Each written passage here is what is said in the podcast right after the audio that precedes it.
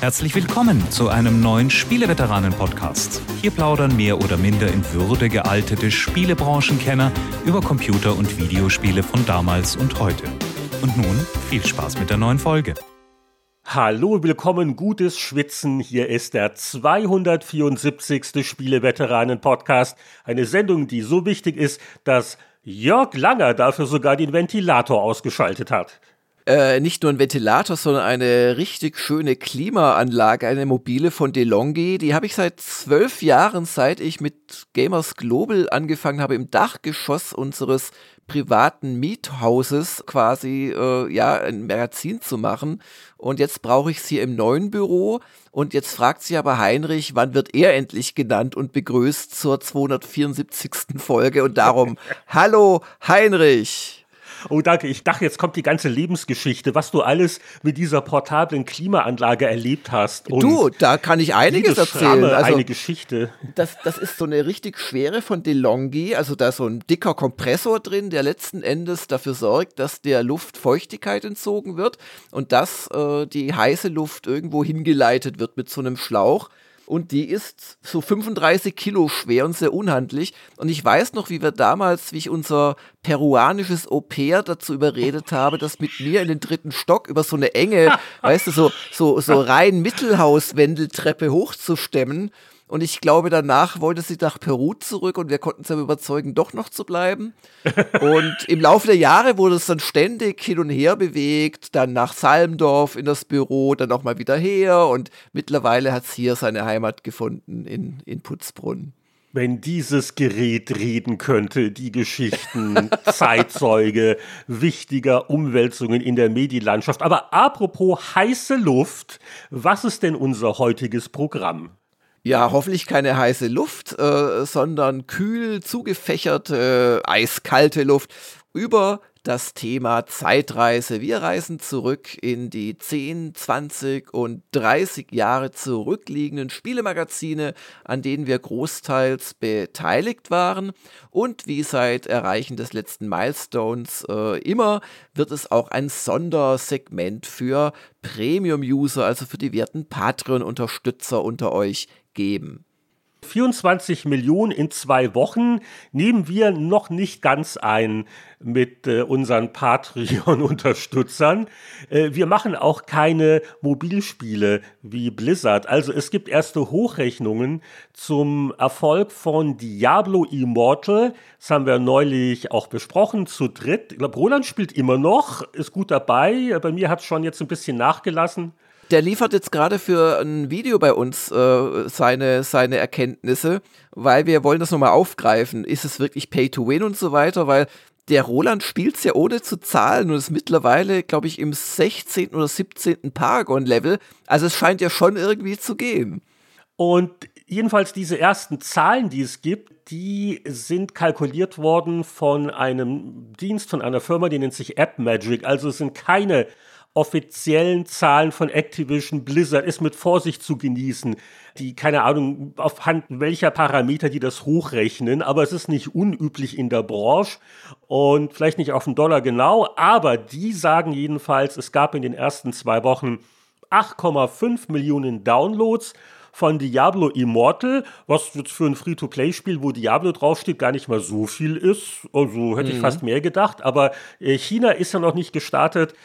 Und interessant ist die Prognose, dass in diesem Zeitraum halt 24 Millionen Dollar Umsatz gemacht worden ist. Das wäre für ein Mobilspiel sehr ordentlich, also im Schnitt äh, etwa drei Dollar pro User und die meisten zahlen ja nicht.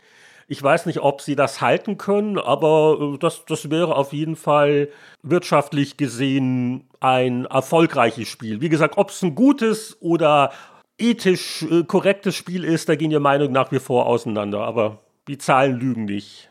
Zahlen lügen nicht. Äh, ethisch würde ich da gleich dran gehen, aber wir haben ja das lang und breit äh, uns äh, gegenseitig verargumentiert, unsere jeweilige Haltung zu dem Spiel. Ich habe es tatsächlich mittlerweile gelöscht, äh, wie angekündigt.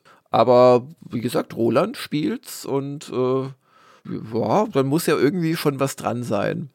Hier, Deutschland soll 8% von diesem Umsatz generiert haben. Also ich war es nicht. Okay, aber Deutschland, was haben wir denn an deutschen News? Ja, das wollte ich gerade sagen. Also Deutschland hat ganz andere Probleme als die Umsätze von äh, Diablo Immortal. Eigentlich hat sich Deutschland, ich, man sagt das ja gerne so, auch wenn man keine Quellen hat, sagt man, alle sagen das. Mhm. Also Deutschland, wie gesagt, freut sich darauf, ab dem, glaube ich, 24. August schaut vor der Hotelbuchung bitte nochmal auf die offizielle Webseite, zur Gamescom aufzubrechen. Und erst vor wenigen Tagen gab es die Meldung, dass wohl schon 60.000 Tickets im äh, Vorverkauf abgesetzt worden seien. Man muss da immer ein bisschen aufpassen, weil da gerne die Tage auch, glaube ich, reingezählt werden. Also wenn ich an drei Tagen komme, bin ich dreimal quasi Besucher.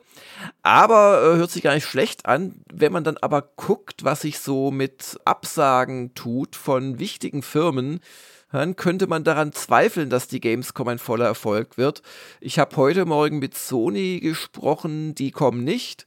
Äh, schon äh, länger bekannt ist, dass Nintendo, die eigentlich immer auf der Gamescom waren oder auch so auf die Buchmesse immer gehen und so weiter, dass die nicht dabei sind. Activision Blizzard fehlt und 2K fehlt. Und wenn man dann so inoffiziell mit Leuten redet, dann wackeln da durchaus auch noch andere aktuell oder haben sie auch offiziell noch nicht geäußert, zum Beispiel Bethesda Microsoft. Und ähm, das hat natürlich äh, irgendwann dann auch so eine, sag ich mal, Mindestschwelle unterschritten, wo man dann vielleicht doch sich überlegt, ob man überhaupt hingehen soll. Also wir haben jetzt als, als Gamers Global noch nicht gebucht zum Beispiel, haben aber eigentlich schon vor hinzufahren. Und äh, wenn man halt dann mit den Leuten spricht, erfährt man halt, ja Gott, also Teilweise zweifeln sie, ob es überhaupt stattfinden wird, was natürlich immer böse ist, weil wenn ich aus solchen Zweifeln heraus selbst mich nicht committe, trage ich natürlich zur äh, Erfüllung dieser Prognose auch bei. Andere haben wohl Schwierigkeiten mit ihren internationalen äh, Muttergesellschaften, dass die den Sinn anzweifeln oder sich fragen, ja, wollen wir da unbedingt hin? Gibt es da irgendwelche Aussagen, warum nicht? Ist das jetzt immer noch so allgemein Corona oder wir, wir haben keinen Bock mehr auf diese Live-Events? Es, es gibt wenig offizielle Aussagen. Also, äh, und, und dummerweise natürlich sagen dir die Leute, wenn du nicht drüber schreibst, Jörg, hm, sagen dir natürlich mehr, da kann ich natürlich nichts zu sagen. Aber es ist, glaube ich, tatsächlich immer noch Corona. Also, äh, ein paar, gerade internationale Unternehmen wollen nicht unbedingt Teil eines Superspreading-Events sein, eines potenziellen. Diese neue Variante zieht ja auch äh, wieder an und die Fälle nehmen zu und so weiter. Also ich würde es mal darunter einordnen. Aber ich möchte um Gottes Willen, dass es nicht meinerseits schlecht reden. Also wenn, wenn, wenn das stattfindet, werden wir da irgendwie vertreten sein auch und hingehen. Nicht zu vergessen, wir haben ja auch schon bei den Spieleveteranen von der Gamescom berichtet und das war dann immer aus der Retro-Halle. Das wäre ja jammerschade, wenn das nicht stattfindet. Also meine Prognose ist, die wird stattfinden, aber es könnte in den Business-Hallen und auch sonst eher leerer sein als sonst. Das muss man klar sagen.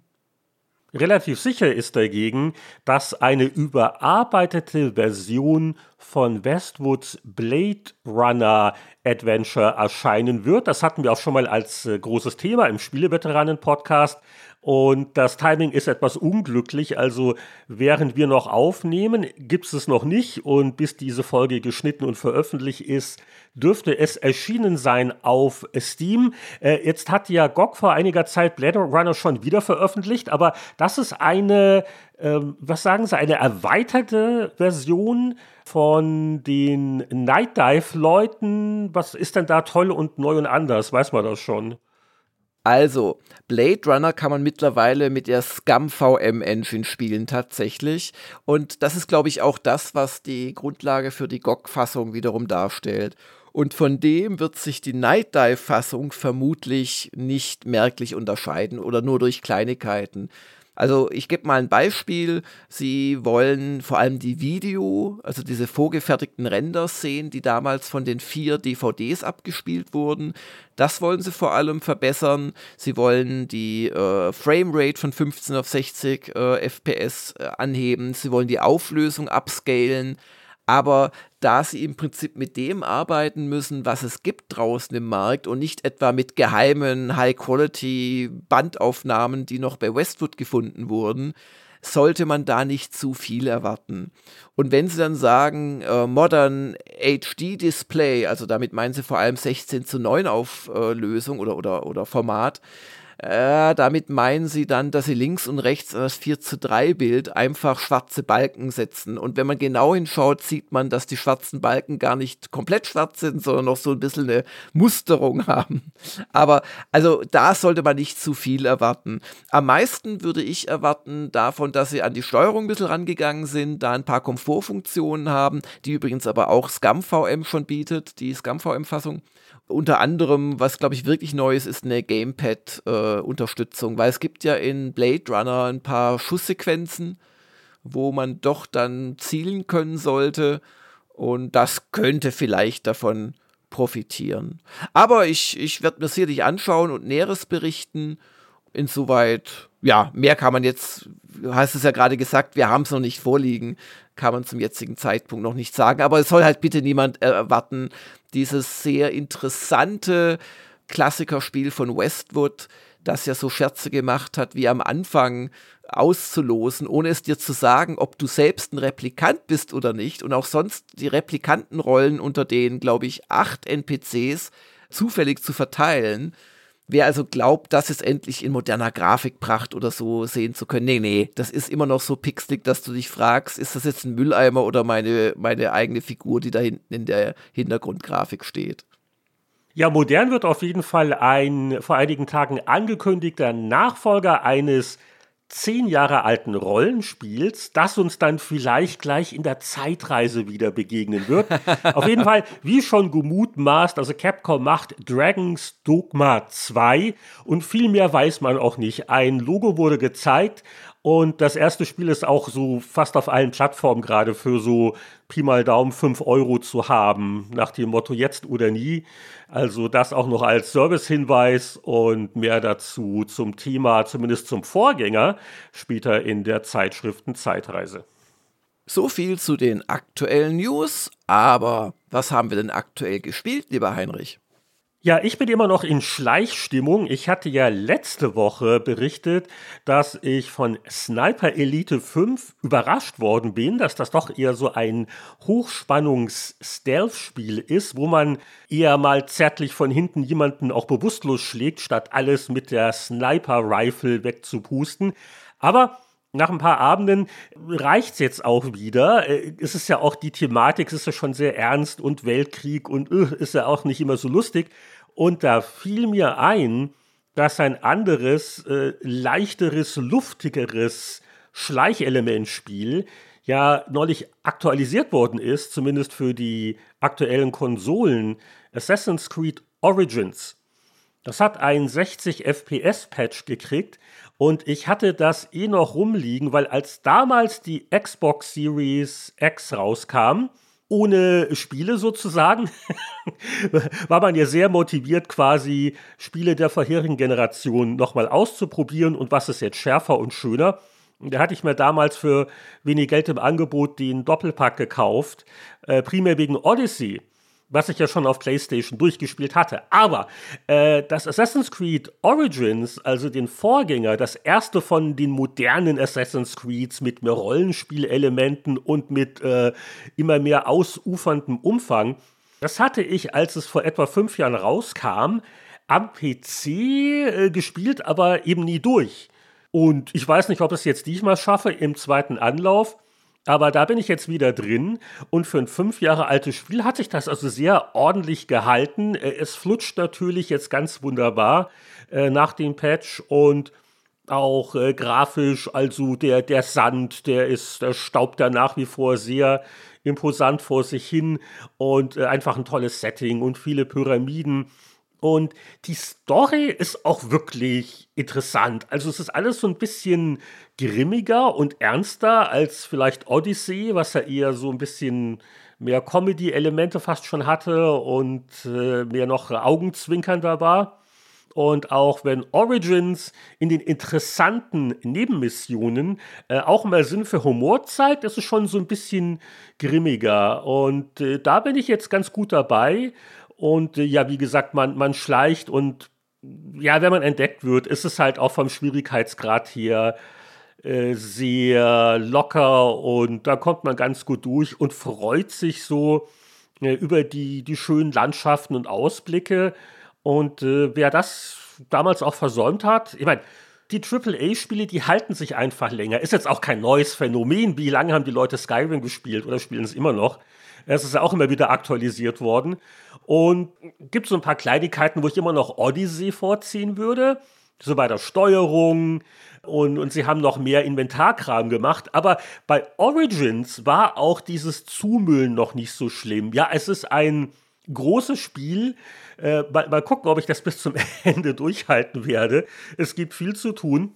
Aber ich glaube, der Umfang war im Vergleich zu Odyssey und dann Valhalla noch relativ moderat gigantisch. Und sie hatten auch noch nicht gar so viele Spielsysteme. Also hier und der Eroberungsmodus und das noch und überhaupt.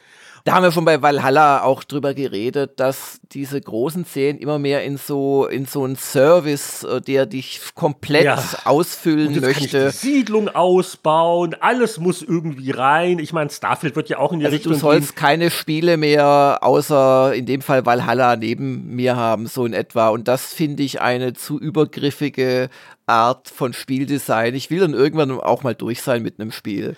Genau, also äh, sowas hat seine Daseinsberechtigung und wenn die Leute das wollen und kaufen, wird es auch gemacht, wunderbar. Aber äh, das finde ich auch an Origin so sympathisch, dass es halt da noch nicht gar so sehr erdrückt wird von der Last der Spielsysteme und endlos Tralalas, obwohl es auch da Sachen gegeben hat. Da bin ich jetzt neulich in der Wüste über eine Nebenquest äh, gestolpert. Die haben sie wohl mal irgendwann reingepatcht später. Ein Crossover mit Final Fantasy 15. Frag mich nicht. Ubisoft und Square Enix. Das ist so eine Fanfreundschaft. Auf jeden Fall eine etwas bizarre Nebenquest, wo auf einmal ein Final Fantasy 15 Charakter auftaucht und es macht irgendwie wenig Sinn, aber ich habe jetzt einen Chocobo als Reittier. Also oh. so ein paar skurrile Sachen sind schon drin, aber im Großen und Ganzen, es hat eine gewisse Ernsthaftigkeit, eine, eine gewisse Sachlichkeit und das ist das Assassin's Creed, wo auch die Nebenmissionen anfingen, interessant zu sein. Die macht man wirklich gerne, die erzählen kleine Geschichten, das eine führt zum anderen da hat man immer so schöne Sachen auf dem Weg zu tun bis zur nächsten Hauptquestaufgabe. So entlang des Weges sind genug Nebenmissionen, dass man da auch locker vor sich hin levelt und äh, dann da wieder qualifiziert ist. Und ja, wie gesagt, also äh, hat halt immer noch diesen Bonuswert als äh, Urlaubsreiseziel. Und da ist mir also gerade das antike Ägypten, das finde ich also gerade irgendwie ein bisschen wohliger als da so äh, Frankreich im Zweiten Weltkrieg. Das ist schon ein bisschen härter. Du, apropos Sand, ich glaube, ich weiß schon, was du gespielt hast. Die, die Discounter-Überleitung. ja, also ich habe tatsächlich jetzt am Wochenende äh, viel Zeit reingesteckt in Dune Spice Wars. Ich habe auch schon mal drüber geredet, aber seitdem sind doch einige Monate vergangen und auch einige Patches ins Land gegangen. Das ist momentan noch ein Early Access Titel. Aber jetzt sind just dieser Tage ist äh, noch mal einiges am Content geändert worden und auch der Multiplayer-Modus ist jetzt in einer, ja, wie gesagt, Early Access-Fassung vertreten. Also man könnte jetzt ähm, die äh, echten Mitspieler verkloppen.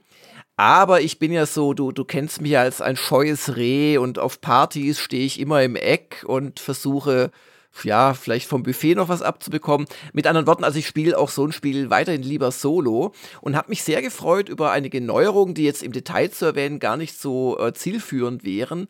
Aber ich habe mich endlich mal getraut, nicht die Atreides zu spielen, weil es sind ja vier Mächte in diesem Dune Spice Wars das ja insgesamt sehr viel mit dem Wüstenplanet zu tun hat und auf der anderen Seite überhaupt gar nichts, weil es überhaupt nicht in die Handlung reinpasst, in die Story. Also no way, dass das, was da gespielt wird, im, im Roman äh, Kosmos passieren würde. Aber äh, sie haben gleichzeitig halt ganz viele Details aus den Romanen genommen, um quasi so eine Art parallele Wirklichkeit zu schaffen, wo vier Fraktionen, und es könnte noch eine weitere oder sogar noch zwei dazukommen, äh, raunt es aus den Patch Notes, ähm, wo vier Fraktionen, die Schmuggler, die Fremen, also die quasi Eingeborenen, die Atreides, das sind die Guten, und die Harkonnen, das sind die Bösen, miteinander quasi in so einem typischen 4X-Szenario, äh, anfangend mit einer Hauptstadt und alles andere muss das mal aufklären und erobern, äh, quasi um diesen Planeten kämpfen. Und jetzt habe ich endlich mal nicht die Atreides gespielt, sondern die Fremen. Und die haben doch erfreulich viele spielmechanische Eigenheiten. Also man hat nicht einfach quasi viermal dasselbe mit anderen Skins, sondern man trägt unter anderem dem Rechnung, dass die Fremen für die anderen Parteien eigentlich nur so hinterwäldlerische Rebellen sind. Das heißt, die haben zum Beispiel keine Stimmen im Landsrat. Und das wiederum ist etwas, das alle paar Spieltage kommt. Die Idee gibt es seit Alpha Centauri, äh, dass man quasi so einen Planetenrat hat, der so generelle äh, Änderungen beschließen kann, äh, ob irgendwas teurer ist oder verfemt ist und so weiter. Und die Fremen haben einfach keine Stimmen. Die können zwar mit Einfluss da auch mit abstimmen, aber Einfluss ist für die anderen Parteien halt das, was obendrauf noch kommt. Mit anderen Worten, du hast als Fremen eigentlich kaum eine Chance. Und dann habe ich also losgespielt, mich darüber gefreut, dass die Fremen an anderer Stelle wirkliche Vorteile haben. Die haben nämlich um das Gewürz, um das ja alles sich dreht, zu sammeln, haben die nicht etwa diese lauten, teuren Erntemaschinen, die dann auch von Würmern teilweise verschluckt werden oder zumindest in die Flucht getrieben. Nein, die bauen einfach ein paar Zelte bei dem Gewürzfeld auf und das war's. Denen kann nie was passieren. Freut man sich drüber als Spieler. Dann haben die Fremen wiederum keine äh, Lufteinheiten. Die anderen äh, Fraktionen, die können quasi als ein Gebäude in ihrer jeweiligen Provinz, können die ein Airfield herstellen. Und wenn sie das haben, dann können sie gegen Goldzahlung Einheiten einpacken und halt zu einem anderen Airfield fliegen lassen. Also können damit gegen gegen Ressourcenverbrauch sehr schnell ihre Truppen bewegen. Das haben die Fremen dummerweise nicht. Was machen die anstelle dessen? Die rufen sich Sandwürmer und ich damit sagen, können die eine. Die fahren mit der Bahn mit dem 9-Euro-Ticket. Die fahren mit der Sandwurmbahn. Allerdings, das war meine erste Partie als Fremen, habe ich mich nach den ersten drei Thumper heißen die ja, diese Klopfer, die stellen sie in der Wüste auf, das macht dann dumm, dumm, dumm. Und da regelmäßige Geräusche die Sandwürmer anziehen, kommen die dann als Reittier quasi, wenn du weißt, was du machst. Übrigens, das, ich, du hast dich ja schon immer gefragt, wie das geht. Die, die stecken dann solche speziellen Haken an Seilen, so werfen die den quasi an die Kiemen. Also das ist nicht ganz biologisch oh. korrekt aus. Und dann. Das wie? Tierquälerei. Ja, und der Sandwurm will nicht, dass Sand da reinkommt. Und darum bleibt dann der Oberfläche und darum kann man dann auf ihm reiten. Ha? Geschickt. Aber jedenfalls, da habe ich das fröhlich eingesetzt. Gut zu wissen, sehr lehrreich. Wenn du bei euch im Garten mit Regenwürmern zu tun hast, kannst du dieses Wissen sicher irgendwie auch anwenden, oder? Du wirst lachen. Du solltest mittlerweile nach so vielen gemeinsamen Jahren äh, äh, wissen, ich kann immer noch abschweifen in der Abschweifung. Und darum sage ich dir jetzt, ich habe gerade so was ähnliches wie die Thumper im Garten, aber es sind vibrierende, solargetriebene Anti-Ameisen und Anti, äh, glaube ich, ja, und, und damit versuche ich gerade Ameisen aus unserem Garten zu vertreiben. Ernsthaft? Die machen alle 45 Sekunden. Die steckst du sind wie Pflöcke, die du so tief in den Ameisenbau irgendwie reindrehst und wenn alles klappt, stört es die Ameisen, dass es alle 45 Sekunden quasi bei ihnen alles durchschüttelt. Ansonsten kommen die Tiere nicht zu Schaden. Und die Nachbarn sind begeistert oder ist das nicht so laut? Ja, meine Frau stört sich an dem surrenden Geräusch alle 45 Sekunden. Jetzt habe ich es geschafft, die beiden Pflöcke wenigstens zu synchronisieren, dass es quasi nicht alle 20 Sekunden ist, sondern wirklich alle ja 45 Sekunden. Da, als ich äh, vor ein paar Jahren immer die Ameisenplage in, in der Naimo hatte, das, das wäre vielleicht wertvoll gewesen, obwohl da waren sie schon im Haus drin. Ja, nee, dann kannst du nichts mehr machen. Da hilft nur noch Gift. Anyway, äh, aber zu den Thumpern, dann habe ich ganz fröhlich, um eine einzelne Einheit über die halbe Karte zu bewegen, habe ich diese ersten drei Thumper ausgenutzt und habe mich gewundert, warum da keine mehr nachkommen. Und dann habe ich im Kleingedruckten gelesen, oh, erst mit Hegemoniewert 5000, das ist dann so nach fünf Spielstunden oder so, beginnen die sich zu regenerieren. Sprich, ich hatte dann so die halbe Partie über keine Möglichkeit mehr, schnell durch die Wüste zu kommen oder irgendwas. Und dann bin ich tatsächlich auf die Hakonnen getroffen und habe mir gedacht, naja, die Hakon, die sind ja böse. Und dann gab es gerade im Landsrat die Möglichkeit, sich mit vielen Stimmen drei Landsrat-Gardisteneinheiten äh, zu leisten, die zu dem Zeitpunkt im Spiel halt so die Art Superwaffe sind. Habe ich gedacht, soll ich meine 140 Einflusspunkte da einsetzen oder nicht? Dann könnte ich die Hakonnen angreifen. Ah, machst du mal nicht. Und rate mal, wer sich die dann geholt hat. Ja, die Hakonnen und die haben mich danach angegriffen sofort mit diesen drei Spezialeinheiten und ihren sonstigen. Und die Hakons sind halt auch wiederum lustig, weil äh, die können ihre Truppen buchstäblich verheizen. Sie kriegen dann nämlich 50 Prozent der Ressourcen, die die Truppen sie gekostet hat, kriegen sie rückerstattet. Also die haben wirklich kein Interesse dran, ihre Soldaten am Leben zu halten und schicken Welle um Welle.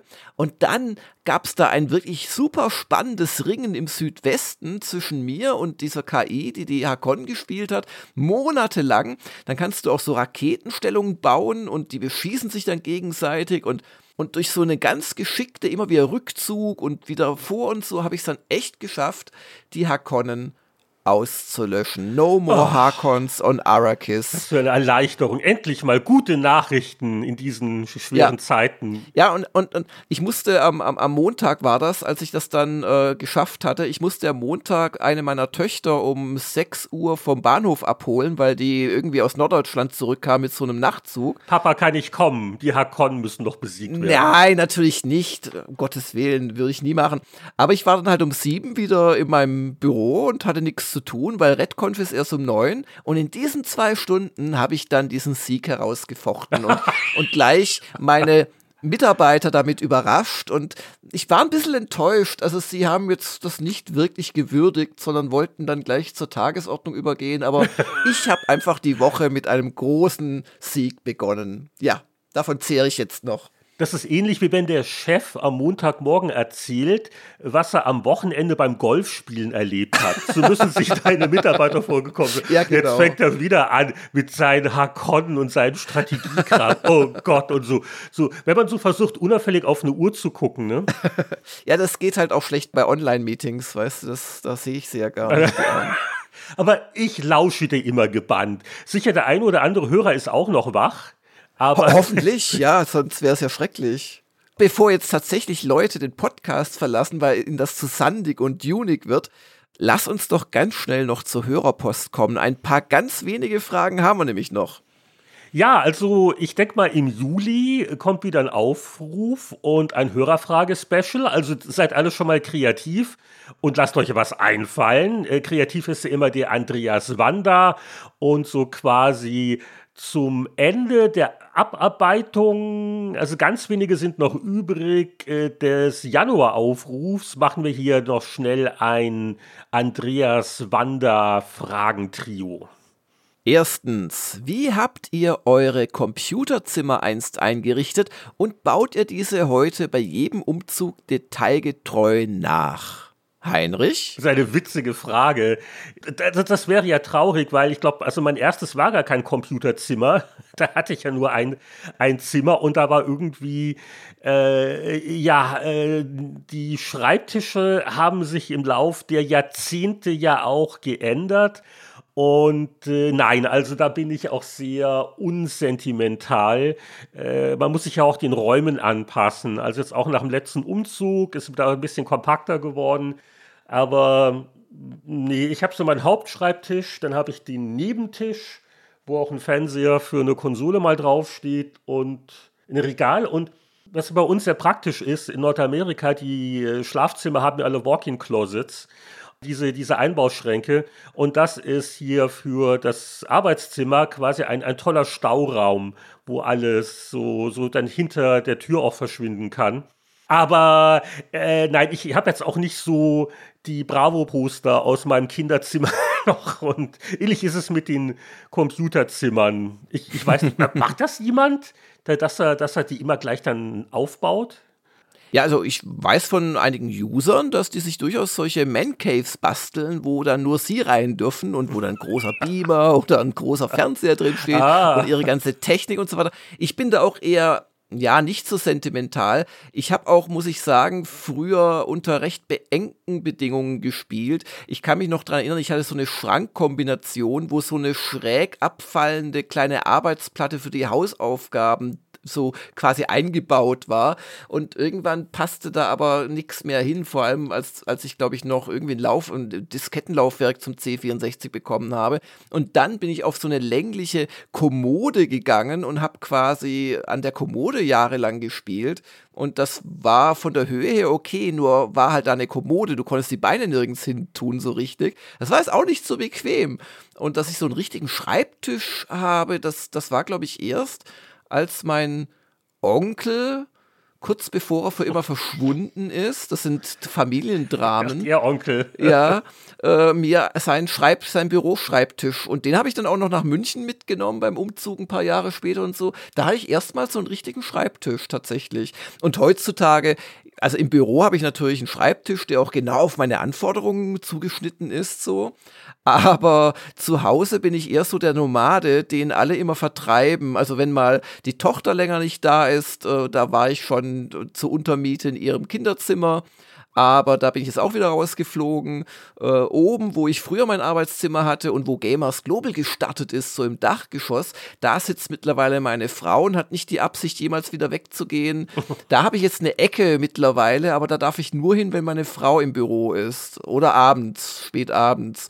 Und ansonsten hocke ich auch einfach am Küchentisch oder so. Also Oh ich Gottchen. bin da so ein bisschen staatenlos. Ja, aber du, du, hast ja dein Büro noch, immerhin. Das ist ja quasi dein Ja, natürlich, ja, ja, Computerzimmer, sozusagen. Also. sozusagen, ja. Jetzt sei mal nicht Und da so. steht sogar ein Galaga-Spielautomat. und ja, ich- ja, ja, genau. Und nicht zu vergessen, die gute DeLonghi Klimaanlage. Und die Klimaanlage und die Elfenfürstrüstung und so. Ja, ja. Machen die nicht Espressomaschinen? Du bist schon sicher, dass das eine Klimaanlage ist, nicht ein Kaffeevollautomat. Ach, deswegen macht die den Raum nie. Doch, doch, das ist so eine Küchengeräte-Firma und ihre Klimaanlagen sind recht bekannt. Und ich muss sagen, nachdem die jetzt zwölf Jahre oder so durchgehalten hat, kann man irgendeine gewisse Langlebigkeit nicht absprechen. Wobei sie steht ja neben mir. Du weißt, wie Amigas aussehen, wenn sie mal ein paar Jahre lang auf dem Speicher standen. Dieses 1 beige, fast weiße Gehäuse ist dann so richtig so gilb.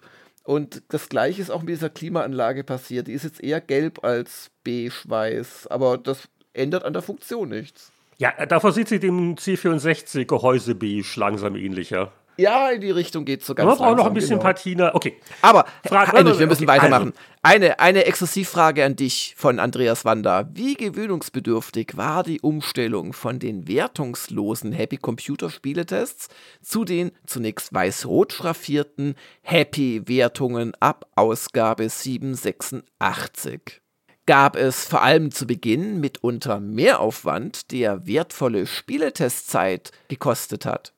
Nein, das war ganz einfach. Also man hat hier immer schon ein Bauchgefühl gehabt. Wir hatten ja lang genug auch äh, ausländische Zeitschriften gelesen, äh, wie die so werten. Und der einzige Zeitaufwand, der entstand, war wirklich dann der für eine Wertungskonferenz, weil Boris und ich zu zweit, da hat man sich so mal ganz kurz mal ausgetauscht, dann passte das.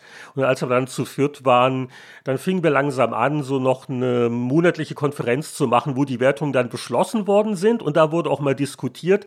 Und das war vielleicht nicht ein voller Arbeitstag, aber so ein, so ein halber Tag ging da schon mal drauf dafür, wenn ich das recht in Erinnerung habe. Aber nein, war, war relativ einfach und wir hatten schnell so ein, so ein Bauchgefühl für das, was wir da drunter schreiben wollten.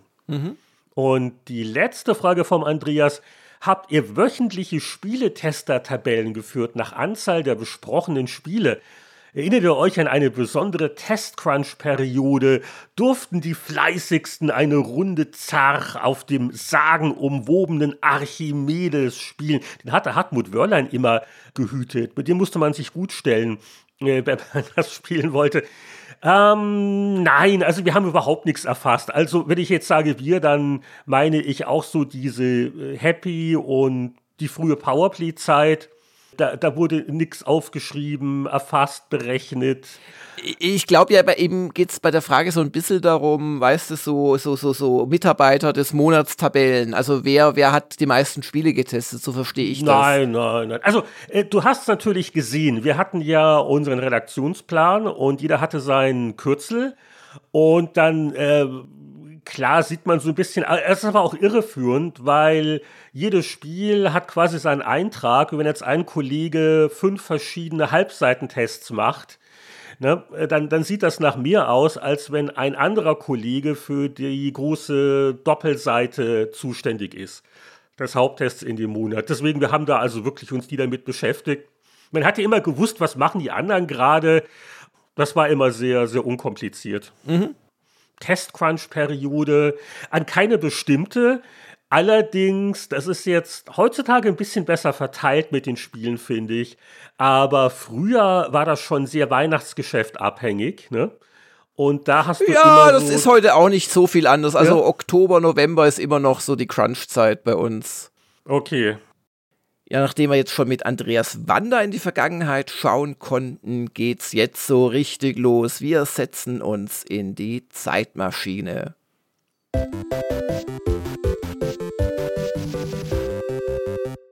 Also irgendwie ist mir jetzt ein bisschen kühl zumute hier in der Zeitmaschine. Hast du da irgendwelche Kabel vertauscht oder mit deinen Klimaexperimenten irgendwas hier angerichtet? Nein, aber ich brauche ja immer so einen Abluftschlauch von meiner Klimaanlage und den habe ich an den Auspuff unserer Zeitmaschine angeschlossen. Kann ich doch nicht ahnen, dass es in einer invertierten Reaktion dazu führt, dass in einer Zeitmaschine es dann kälter wird. Aber ich habe den Schlauch schon abgesteckt. Ja, ich wollte gerade sagen, gucken wir mal vorsichtig auf den Kalender. Sind wir in der Eiszeit gelandet oder im Juni 2012, da wo wir hinwollen, denn das sind die siebener Ausgaben der Spielezeitschriften erschienen. Da kann ich Entwarnung geben. Es schaut uns zwar ein wahrscheinlich eher aus nördlichen Gefilden stammender Herr an auf dem Cover der GameStar 7 2012, aber der gehört mit seinem, ja, Hörnerhelm und seinem Bart und seinem grimmigen Blick offensichtlich zur exklusiv MMO-Sensationstitel-Story der GameStar, The Elder Scrolls Online. Und drunter alles wiederholt sich, Heinrich. Wir haben erst eine eigene Folge gehabt, heute schon wieder drüber geredet.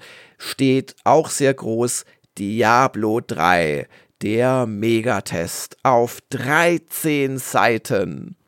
Der wird uns gleich im Testteil beschäftigen. The Elder Scrolls Online war eine Enthüllungspreview.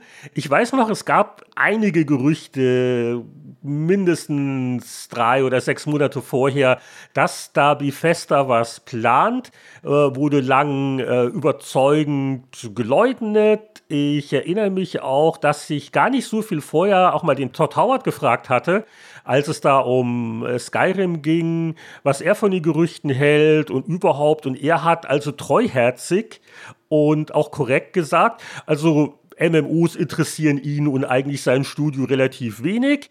War nicht gelogen, weil das wurde ja bei einem externen Studio gemacht und läuft und läuft und läuft.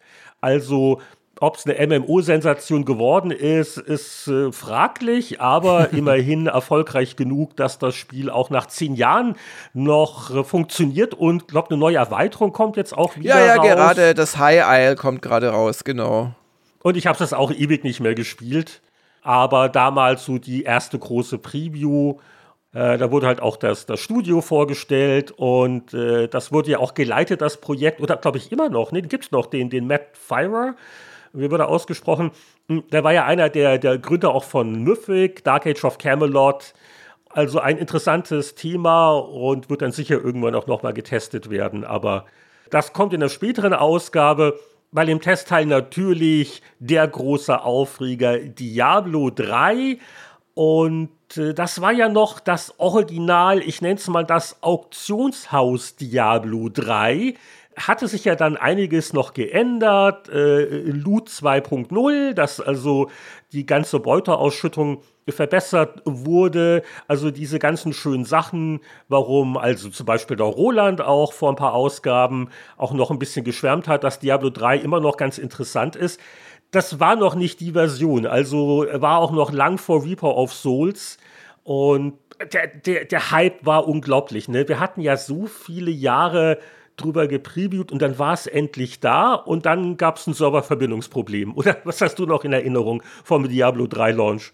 Ich habe in Erinnerung, dass wir da damals bei Gamers Global, ähm, 2012 waren wir noch nicht so lange umgezogen in, in, die, äh, in die Büroräume, es ist das zweite Jahr oder so, dass wir uns da halt auch mitten im Sommer, ich glaube, zu viert getroffen haben und sehnlichst auf die Freischaltung des Codes oder der Codes gewartet haben. Und da haben wir, glaube ich, wirklich zu zwei, dritt oder viert haben wir da doch in zwei Tagen erstaunlich viel Zeit rein versenkt, um das dann zu testen und auch mal Multiplayer zu spielen länger und so weiter. Und wir hatten gar nicht so sehr diese Verbindungsprobleme, weswegen wir da auch nicht groß was drüber geschrieben haben. Und wir haben natürlich noch nicht so richtig einschätzen können, das große Skandalthema, nämlich das Auktionshaus. Das hat sich ja dann erst so in den Tagen danach äh, erwiesen, aber auch dieser berühmte Serverfehler, wo man auch drei, vier Tage nach äh, Start immer noch äh, bangen musste, ob man jetzt überhaupt spielen darf. Das hatten wir alles gar nicht so mitgekriegt. Wir haben das wirklich durchgepowert und halt so schnell wie möglich den Diablo das erste Mal oder ja, das Spiel durchgespielt und äh, waren auch sehr angetan. Und dann kam aber erst so richtig diese Skandalwelle ins Rollen und dann hatten Blizzard zwar diese Serverprobleme in den Griff gekriegt, aber beim Auktionshaus äh, wollten sich die Menschen nicht beruhigen und das hat ja dann auch, wie wir alle wissen, äh, irgendwann dazu geführt, dass das Auktionshaus letzten Endes abgeschaltet wurde. Ja, wertungstechnisch sind sich Gamestar und Gamers Global relativ einig. Wir können ja gleich mal so beide parallel zitieren. Die GameStar gibt 90 Prozent, bei Gamers Global war es 9,0. Ja. Und äh, ich sehe gerade, du hast ja auch selber einen Meinungskasten geschrieben. Dann eröffne ich mal hier mit dem Michael Graf. Der schrieb in der GameStar zum Beispiel, die Charakterentwicklung könnte motivierender sein. Ich möchte nun mal keinen automatisierten Lernroboter. Ich möchte die Talentwahl gerne selbst entscheiden. Ich will die Kontrolle über meinen Helden. Doch genau dieser Kontroll- und damit Motivationsverlust verwehrt Diablo 3 eine noch höhere Wertung. Denn ansonsten, um das auch klar zu sagen, habe ich an Diablo 3 nichts Großes zu meckern. Von Detailkritik wie dem fehlenden Serverbrowser und dem kantigen Talentmenü abgesehen, ist Blizzards Monster Huts einfach der perfekte Zeitfresser für die nächsten Monate, vielleicht sogar Jahre. Mit den Jahren hat er auf jeden Fall recht gehabt. Also wie gesagt, dank auch äh, vieler Updates und Verbesserungen gibt es ja immer noch zehn Jahre später eine aktive Diablo 3-Szene. Ja. Ja, und auch ich war sehr begeistert bei Diablo 3 und schrieb in Gamers Global, Fast alles hat Blizzard perfekt hinbekommen, von der Bedienung über die Grafik bis zur alles bestimmten Zufallsgenerierung. Aber nur fast. Die Balance etwa finde ich längst nicht so gelungen, wie man es von den Großmeistern des Todklickens erwarten dürfte. Der Schwierigkeitsgrad im ersten Durchlauf ist zu leicht, die Endgegner sind eine Enttäuschung. Und dann die ersten Kopfschüttelerlebnisse. Diablo Solo und im Viererteam problemlos im ersten Versuch geknackt, aber in der Zweiergruppe aus Zauberer und Dämonjägerin plötzlich in zig Versuchen nicht. Ah, also das Balancing bei unterschiedlicher Spieleranzahl war auch noch ein bisschen schief, vermutlich am Anfang. Ja.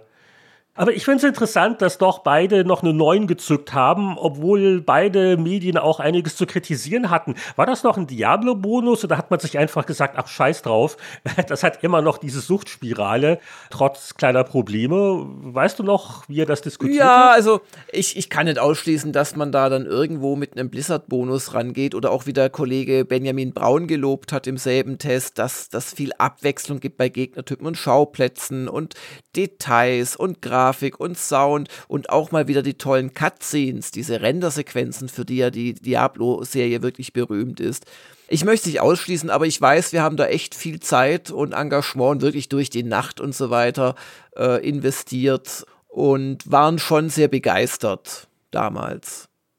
Ja, also Diablo 3, das große dominante Testthema vor zehn Jahren, aber nicht das einzige. In der GameStar zum Beispiel gab es so einen ersten Test, wenn auch noch ohne Wertung, zum MMO Terra. Äh, ich glaube, später waren es dann 78 Prozent. Äh, vor zehn Jahren hat man wegen mangelnder Endgame-Erfahrung noch von einer Wertung abgesehen. Der Knut Gollert äh, war der Tester aus seinem ganz lustigen Meinungskasten. Terra ist zwar nur ein Allerwelts-MMO ohne spielerische Designoffenbarungen, macht seine Sache aber überraschend gut. Obwohl das schnelle Kampfsystem ein paar Nachteile hat und die Grafik aus den Träumen eines pubertierenden Koreaners zu stammen scheint, erfüllen beide ihre Aufgabe so gut, dass Terra Spaß macht und motiviert. Man schaut generös über doofe Quests oder generisches Crafting hinweg und spielt einfach weiter. Ja, ich glaube, das waren so, so einige Outfits der weiblichen Charaktere. Ja, ja, das, ja, ja, ja. ja. Das hatte ich auch ein bisschen gespielt, aber nie wahnsinnig lang. Und in der Rennspielecke gab es mal wieder was von der Dirt-Serie. Ich kann da auch nicht viel zu sagen, aber Daniel Matschewski hat's gefallen. Dirt Showdown 85% und er schrieb unter anderem, als Fan der Serie war ich skeptisch, ob Codemasters der Abstecher ins Arcade-Fach glückt. Doch siehe da, Showdown macht einen Heidenspaß, weil es die Stärken der Dirt-Serie, nämlich Zugänglichkeit, Abwechslung, grandiose Grafik, mit so kurzweiligen wie brachialen Blechschlachten kombiniert und vor allem im Multiplayer-Teil für ordentlich Schadenfreude sorgt. Ja, eine der höchsten Wertungen der Ausgabe, aber dieses Action Dirt habe ich leider nicht gespielt. Bisschen mehr könnte ich beitragen zu einem Konsolentitel, den habt ihr vor zehn Jahren getestet, denn die PC-Version kam erst ein bisschen später, inzwischen natürlich auch da erhältlich und wir hatten ja zu Beginn die News über die Ankündigung von Dragon's Dogma 2. Wie hat euch denn der erste Teil im Test gefallen? Der hat uns gut gefallen, aber auch nicht super. Also das ist ein Test, der, finde ich, es sehr genau trifft, weil ich habe es damals auch, oder ich glaube, wir haben sogar eine Stunde der Kritiker dazu gemacht, gespielt und es ist äh, relativ früh als so eine Art Dark Souls beschrieben worden. Das trifft es ein bisschen, aber eigentlich auch wieder nicht. Es hat auch so Monster Hunter Einsprengsel und es ist allgemein ein sehr sperriges Rollenspiel gewesen, das einem nichts erklärt hat, einen oft frustriert hat, aber, und das kommt nicht von mir, weil mich hat es einfach frustriert, ich habe es dann nie lange weitergespielt, aber es haben mir sehr überzeugend diverse Menschen im Laufe der Jahre geschildert, dass wenn man sich da reinhängt in dieses Dragons Dogma, wo man dann auch so Gefährten anwirbt, die dann begleiten und so weiter, dass man dann wirklich dafür belohnt wird. Und das brachte, glaube ich, auch unser Test ganz gut rüber. Note 7.5 und Tim Groß als Tester schrieb, es fällt mir schwer, Dragon's Dogma zu bewerten. So viel Licht und Schatten gibt es. Das Spiel eröffnet sich mir nur sehr langsam, erklärt sich schlecht, ist sperrig, hat noch nie etwas von Komfortfunktion gehört und ist, gerade am Anfang, bockschwer.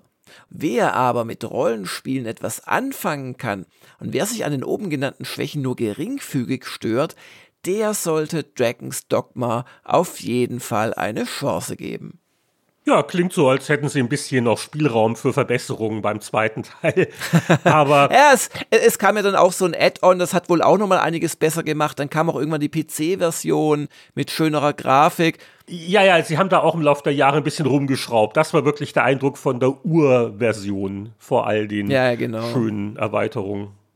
Ja, aber ein Spiel haben auch wiederum beide getestet. Und zwar die erste Episode von Telltales The Walking Dead. Und das kann ich mich noch gut erinnern. Das war neben Diablo 3 doch das Ding, was alle gespielt haben und über das viel gesprochen worden ist. Also Telltale war so gerade richtig dabei, warm zu werden mit seinen Episoden-Adventures. Und The Walking Dead, ja vor zehn Jahren, war das noch eine coole, aufregende Serie. Ich weiß noch, wie ich das auch äh, gespielt habe und dann auch wirklich mich äh, gefreut hatte dann auf die nächste Episode, man doch ganz gespannt war. Ja, das war auf jeden Fall ein äh, großes Thema. Und dann war ja auch äh, The Walking Dead tatsächlich so fast schon die Krönung aus Sicht vieler Fans dieser ganzen Telltale-Machart, die ein bisschen darauf beruht, dass dir mehr suggeriert wird, als wirklich dahinter steckt also so an Entscheidungen und Zeitdruck und so weiter. Äh, und es war wirklich allgemein äh, gut gelitten. Und ähm, jetzt hat die Gamestar als Printheft natürlich äh, nur die erste Episode testen können. Bei Gamers Global war es zur selben Zeit, glaube ich, auch. Aber wir haben dann halt in dem Fall tatsächlich immer, wenn eine neue Episode rauskam, den ursprünglichen Test erweitert. Und insoweit, was ich jetzt gemacht habe, damit man das vergleichen kann, ich habe nicht die aktuelle Fassung, die war nämlich dann vom Oktober des Jahres bei Gamers Global genommen, sondern ich bin über unseren, äh, ja, so Versionssystem tatsächlich zu der ursprünglichen vom 10. Mai zurück, damit jetzt hier die Vergleichbarkeit auch gegeben ist zwischen GameStar Episode 1 Test und unserem Episode 1 Test. Ja, also wertungstechnisch war das ja dann recht ähnlich. Ich glaube, für die erste Episode hattet ihr so eine 8-Prognose gegeben und genau. die finale Wertung, glaube ich, für die ganze Serie war 85. Ja. Und die GameStar gibt also hier nur für die erste Episode 82 Prozent. Also hatte man ein ähnliches Bauchgefühl. Das passte auch. Äh, die Einzelepisoden waren noch recht kurz. Und wie du schon gesagt hast, äh, die interaktivsten Spiele waren es ja eigentlich nicht. Aber die Atmosphäre war toll. Die Geschichte war interessant mit unserem Helden und das kleine Mädchen. Und das war schon alles sehr rührend und ging einem nah und äh, hatte wirklich so echte Spannungsmomente. Und wie geht's weiter? Also, also der, der 80er war absolut okay und ist auch das Telltale Serienadventure, das bei mir mit Abstand am meisten in Erinnerung geblieben ist. Wollen wir bei euch ein bisschen aus dem Test zitieren? Der Benjamin Braun war der Tester und der schrieb, The Walking Dead ist der bislang stärkste Serienauftakt von Telltale Games. Story, Dialoge und Inszenierung sind hervorragend, die Cell-Shading-Grafiken stimmig. Vor allem die Entscheidungen erzeugen ein packendes Spielgefühl, weil sie echte Konsequenzen haben. Lediglich die Steuerung ist durchwachsen, wobei ich einen leichten Fortschritt im Vergleich zu früheren Telltale Adventures bemerke. Ein Episoden-Adventure, das erwachsene Zombiejäger gespielt haben sollten. Und in der GameStar schrieb der Tester Sebastian Klicks, Atmosphäre und die Treue zur Vorlage können durchweg überzeugen, Charakterzeichnungen, Dialoge sind angenehm tief und obwohl es eigentlich gar nicht so viel zu tun gibt, bindet mich das Spiel trotzdem schön in die Handlung ein. Äh, das, das war so spannend, ich weiß noch, äh, es gab ja dann, bevor, glaube ich, eine große Nachfolgestaffel noch kam, gab es dieses gab's Zwischending. Noch mal so, so ein ja. Zwischenabenteuer, so, doch mal so, so ein Mini-Ding. Das hatte nur vier Episoden, ja, ja, oder sowas, genau, ja, Und ja. das hatte ich mir dann auch gekauft. Also war, war schon ein echtes Thema. Ja, dann habe ich noch ein Konsolenspiel von einer also wirklich heute fast schon vergessenen Mobilkonsole, deren damalige Leistungsfähigkeit sie quasi fast schon zu einer Desktop-Konsole zum Mitnehmen äh, machte. Und zwar rede ich natürlich von der PlayStation Vita, die damals ganz neu war. Und zwar haben wir da getestet Gravity Rush für die Vita. Und der Florian Pfeffer war sehr angetan. Ich übrigens auch, ich habe es auch gespielt.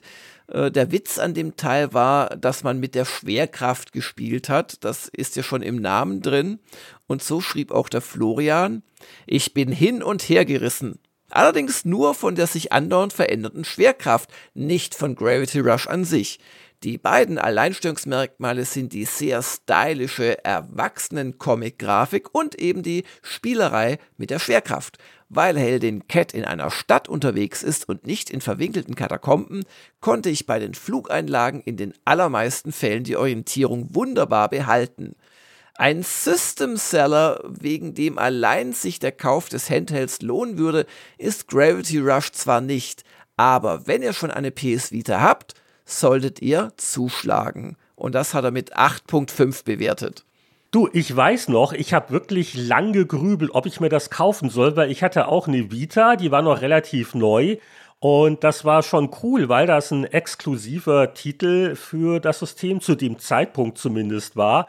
Und solche und ähnliche Tests habe ich auch gelesen. Ähm, ah, es war halt ein neues Vollpreisspiel.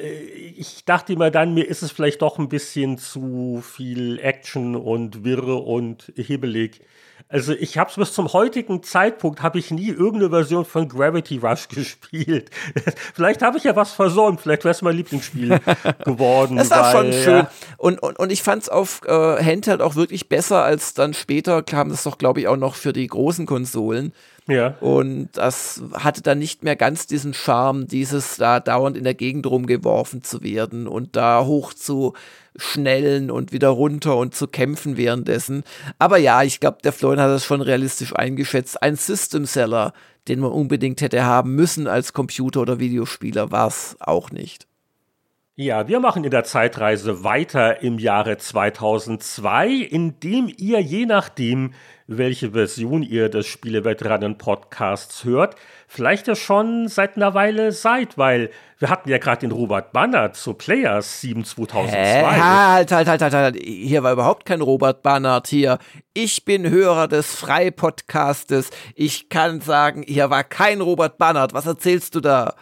Ja, dann, lieber Hörer JL, äh, erwägen Sie vielleicht doch die Unterstützung der Spieleveteranen auf Patreon. Zu den Vergünstigungen gehören neben Zusatzepisoden auch eine verlängerte Zeitreise mit einem Bonussegment. Und da hatten wir diesmal den Robert als Gast. Aber wir alle können ja im Jahr 2002 in der GameStar blättern. Und Jörg, also viele GameStar-Titel sind ganz gut gealtert, aber ich glaube, äh, was er da vor 20 Jahren mit der 7er-Ausgabe gemacht hat, das sah ein bisschen nach Verzweiflung und Improvisation aus. Ja, ich finde, man muss da trennen zwischen der Grafik und dem eigentlichen Spitzenthema. Es war offensichtlich Sommerloch und es war eine wichtige Messe gewesen, die E3 in LA. Und da wird GTA 3, das wir in der Ausgabe getestet haben, das hier auch an zweiter Stelle steht, Megatest, geniales Autoballerspiel auf PC noch besser. Ähm, das hatten wir halt in der Vorausgabe erst auf dem Titel gehabt, wenn du dich erinnerst, als Preview. Und dann konnten wir das nicht wieder machen aus meiner damaligen Sicht. Und darum finde ich eigentlich das grafische Element, nämlich einen Unreal Soldaten mit seinem panzerstarrenden Anzug da und großer Wumme quasi aus, aus dem Heft herausbrechen zu lassen und er durchbricht. Ach, das ist die Idee. Das, ich, ja. ich, dachte, ich dachte, das ist so eine lilafarbene Milka 300 Gramm Tafel. Also so, so Geschenkpapier. Da trampelt er durch. Warum sollte auf der lila Milka Packung Doom 3 und Indiana Jones 6 und Deus Ex 2 und 10, weil man, wir haben praktisch die ganzen äh, Messe-Highlights da drauf geschrieben auf ein lila Papier oder Poster und dadurch ist er gebrochen. Hier, ich bin Unreal. Ich finde das gar nicht so schlecht. Das ist halt viel du, Text. Du, hättest, also du hättest bei Powerplay hättest du mal wieder ein AD&D äh, genau. Monster drauf gemacht, ein Drachen. Aber ich hätte wenigstens rund um den Drachen herum nicht noch irgendwelche Wortfragmente noch äh, hinzu ergänzt. Es macht es halt ein bisschen unruhig. Ach ja. Auf jeden Fall, das eigentliche Thema war natürlich ein Verlegenheitsthema. Das war dann Spielehits 2002. Und die werden dann auch so ein bisschen schon angeteasert. Unreal 2, Deus Ex 2, Commandos 3, Lord of the Rings. Ich fand das gut gelöst. Ich finde das keins der hässlichen Cover, die wir ja durchaus auch manchmal hatten. Ja, und zu eurem großen E3-Titelthema macht ja immer wieder Spaß, so 20 Jahre später zurückzublicken auf die Ranglisten, die ihr leichtsinnigerweise gemacht habt. Aber der Riecher war nicht der schlechteste, muss man ganz ehrlich sagen. Also so, so Action-Hits, naja, Unreal 2 vor Doom 3 waren ja beide eher ein bisschen enttäuschend. Äh, Mafia aber auch schon auf 4, was ja damals auch noch neu und unbekannt war. Also da habe ich jetzt nichts spontan entdeckt ähm, wo man sich jetzt hier noch beschweren könnte. Bei Strategie, Warcraft 3 vor Anno 1503 und so weiter und so fort. Hast du beim ja, Sichten eurer damaligen Einstufung noch irgendwas Besonderes entdeckt? Nee, ich bin eigentlich sehr zufrieden. Was wir natürlich alle ein bisschen überschätzt haben, war Doom 3. Das war zwar grafisch der Hammer damals, wobei ja, auch da konnte man schon sagen, naja, gut, Licht und Schatten geil, aber irgendwie sehen diese Figuren, wenn du dich noch erinnerst, alles so ein bisschen wie, wie so Plastikmodelle aus. Also ganz komisch. Aber das war spielerisch jetzt nicht der Hammer. Da muss man echt sagen, das haben wir ein bisschen überschätzt. Und ja, wo im, im, im, Nachhinein ist man natürlich immer schlauer. Das Deus Ex 2 kommt natürlich auch zu gut weg, weil das war ja, als es dann rauskam, doch eine relative Enttäuschung, weil es von den Schauplätzen her so viel kleiner war und, und weniger episch und, und echt sich anfühlte als das erste Deus Ex und irgendwelche Messeanekdoten noch in Erinnerung. Das war ja damals so mit großer Mannschaft und ja, ja. IDG ja, wir hatten damals Genau, wir haben damals echt viel Aufwand betrieben und waren da echt, also von IDG Deutschland aus, wenn man die Anzeigenleute, die da eher aus Erholungsgründen, glaube ich, mitgingen ähm, und die Verlagsleitung und so mitzählt, waren wir da schon so mit einem Dutzend Leuten drüben oder sogar noch eins, zwei mehr. Das war schon ein Heidenaufwand, aber wir haben da auch echt viel rausgeholt.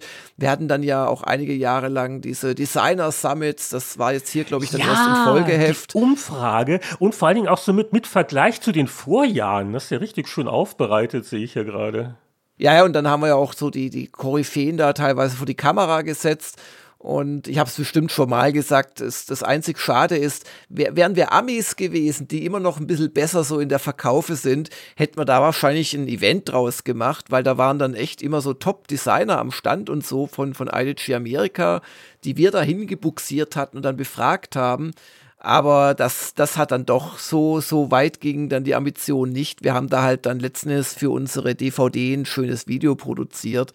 Und ich weiß noch, wie dann die Designer ähm, sich gegenseitig gar nicht hören konnten, weil das halt immer noch abends auf der Messe war. Das heißt, ich habe die im Prinzip äh, nebeneinander sitzen gehabt, wie die Spatzen auf der Stange aber die hatten dann immer nur mit mir zu tun, haben gar nicht so richtig mitgekriegt, was die anderen geantwortet haben. Es war suboptimal, aber trotzdem, wir waren jung und wussten es nicht besser. Aber das waren, das waren echt große Veranstaltungen. Mir haben diese E3s viel Spaß gemacht damals. Wichtigste Genre 2004, 3D-Action vorne. Lagen Sie sicher nicht ganz falsch. Götterspiele wurde hier noch als Genre auch genannt. Interessant. Ja, ja, ja. Was immer das sein das mag.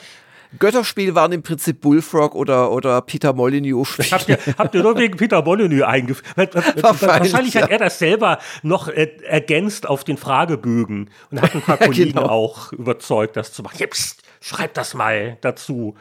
Ach, die gute alte Zeit. Aber lass uns doch so langsam zum Testteil übergehen. Da gibt es ja auch ein, zwei schöne Sachen.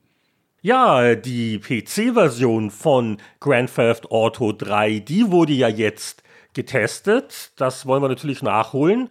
Und äh, was habt ihr auf dem Titel so schön geschrieben? Auf PC noch besser. Das musste natürlich schon betont werden. Da war man ein bisschen sensibel damals. So da war man sehr sensibel. Ja, ja, diese Konsolen, schmutzigen, genau, die, die buckligen, glauben, schmutzigen Konsolen müssen was. da. also, 90 Prozent von Markus Schwertl als Haupttester und der schrieb, nach der Konsolenfassung habe ich GTA 3 auf dem PC erneut durchgespielt, obwohl die Missionen identisch sind. Denn dank der alternativen Lösungswege machen die Botenfahrten und Killeraufträge auch beim zweiten Mal Spaß. Es steht mir völlig frei, wie ich etwa Mafia-Boss Salvatore ausschalte, wenn mir das Scharfschützengewehr zu langweilig ist, ramme ich halt seine Limousine zu Klump oder ich blockiere seinen Heimweg mit einer Straßensperre aus geklauten Lieferwagen. Ein paar Handgranaten aus dem Hinterhalt erledigen dann schon den Rest. Ja, das war ein tolles Spiel. Ich habe es aber allerdings damals, also was heißt damals, letztes Jahr im Herbst, als diese Neufassung äh, rauskam, habe ich es nochmal gespielt und GTA 3 ist schon nicht so ganz toll gealtert. Aber damals war das natürlich State of the Art, klar. Ja, sowas in der Art gab es einfach nicht. Und klar, also Vice City hatte dann schon viele Verbesserungen und ja, ja, so weiter genau. und so fort. Aber für die Zeit war die 90 absolut okay. Also fast sogar ein bisschen zurückhaltend. So ähnlich wie auch bei Diablo 3, diese Hemmung, über die 90 hinwegzugehen, ne? die, die ja, ja, spürt man schon ein bisschen. Die spürt man, aber im Nachhinein muss man sagen, was das jeweilige Spiel fürs Genre getan hat. Da hätte man bei Diablo auch eine 89 zum Beispiel geben können. Und also jetzt, ich rede jetzt natürlich von Diablo 3, was wir vorhin hatten. Und bei GTA 3 wiederum, ja, da hätte man hochgehen können ein bisschen, weil das hat ja letzten Endes dieses Open-World-Genre, das ja längst nicht mehr nur von Rockstar und GTA bedient wird, hat das eigentlich äh, eingeführt. Und ähm, heute hat man Saints Row, man hat die Assassin's Creeds, man hat viele andere Sachen. Und das wäre alles, glaube ich, ohne GTA 3 so nicht denkbar gewesen. Und wie es der Zufall so will, in derselben Ausgabe wird ein weiterer Vorreiter in Sachen Open-World-Spiele, wenn man so will, getestet, wenn auch im Rollenspielbereich. Groß, größer, Elder Scrolls. Vor zehn Jahren eine Preview des Online-Ablegers auf dem Titel, vor 20 Jahren der Test von Morrowind. Aber ja, der wahre äh, RPG-Open-World-Vorreiter war natürlich schon vorher gewesen Ultima 9, das oh, ich ja selbst oder mittlerweile... Elder Scrolls 1, das war ja auch schon ganz offen, sah ja, alles gleich aus. Ja, Aber gut, ja. wollen wir jetzt nicht vielleicht zu sehr... Ja. Nein, also da, da, da, also da war Ultima 9 bei aller Schelte, war da schon sehr wegweisend in vielerlei Hinsicht. Aber Morrowind, Elder Scrolls 3 möchte ich ausdrücklich auch loben. Das war das erste äh, Elder Scrolls Spiel, das wirklich funktioniert hat. Die beiden anderen waren so Giganto-Sachen mit viel, viel, viel, viel Quantität und langen Laufkilometern, aber erstaunlich wenig Inhalten und dafür unglaublich vielen Bugs. Und Morrowind Elder Scrolls war aus meiner Sicht, ich habe die alle gespielt, wohlgemerkt, und oft auch getestet, ähm, war so das Spiel, wo es geschnackelt hat und wo dann auch so Sachen war wie das fantastische Wasser mit diesen angeblichen Spiegelungen. Das war nur ein Shader, der da quasi die umliegende Grafik so ein bisschen drauf abgebildet hat, aber keinesfalls gespiegelt hat. Aber das sah so realistisch aus damals und wurde dann auch in einem großen Screenshot hier verewigt. Hier sehen Sie Burg Ebenhard, den Regierungssitz des imperialen Gouverneurs von Wardenfell. Beachten Sie die schicken Wasserreflexionen und dann noch geprotzt mit unserer Hardware-Power. Die Auflösung 1600 mal 1200 Pixel. Und ich weiß auch, wie ich mich lange hingestellt hatte, bis ich diesen Screenshot so überhaupt machen konnte. ich will nicht aber, wissen, wie viele Frames pro Sekunde das dann waren in der Auflösung, aber lassen wir das. Ja, aber ich will dir nichts wegnehmen, weil du warst der Haupttester, lieber. ich war sogar der Haupttester. Ah, okay. Ich, ich habe mal Meinungskasten gesehen. Ich wusste auch noch, ich habe es damals gespielt, aber dass ich der Haupttester war, meine Güte. Ich wollte noch vielleicht ergänzen, äh, es war ja auch eigentlich der Beginn von Elder Scrolls als eine große Serie. Also die gab es schon vorher, aber das von dir schon angesprochene auch äh, das, das Daggerfall, ja, das war schon eher so in der Nische. Und Morrowind, wo das Spiel, wo sie wirklich angefangen haben, das so ein bisschen alles zu bändigen, interessanter zu machen und das fette Verkaufszahlen hatte, weil es kam ja, glaube ich, einen Monat nach der PC-Version auch schon eine Xbox-Fassung raus, also erstmals auf Konsole. Ja, die hat bestimmt geholfen, ja. Ja, und ja. war da auch ein, ein ziemlicher Erfolg. Und äh, ja, von, von da an ging es also nur bergauf mit The Elder Scrolls und vielleicht, naja, äh, deine Kinder werden vielleicht auch Elder Scrolls 6 noch erleben. Die Geschwindigkeit bei der Entwicklung hat leider eher abgenommen. Ey, ey, ich werde es auch noch erleben, das habe ich fest vor. Und 7 auch. Und bei 8, das wird mir dann schon ins Altersheim dann gebeamt irgendwie. Ja, und äh. du hast auch einen, natürlich einen Meinungskasten geschrieben und der, der, der Mick Schnelle, da waren wir alle gut dabei. Und ich weiß nicht, ich kann mal zwei Sätze aus meinem Kasten vorlesen. Bei Morrowind gehen jedem Thesaurus die Synonyme aus. Episch, gewaltig, monumental, diesen Tenor könnte ich noch zwei Absätze lang weiterschmettern. Erstaunlich ist nicht mal so sehr die Größe von Spielwelt und Story, sondern deren Qualität, Grafik, Atmosphäre und Abwechslung sind klasse. Immer etwas Spannendes zu tun. Also ich war da ganz angetan.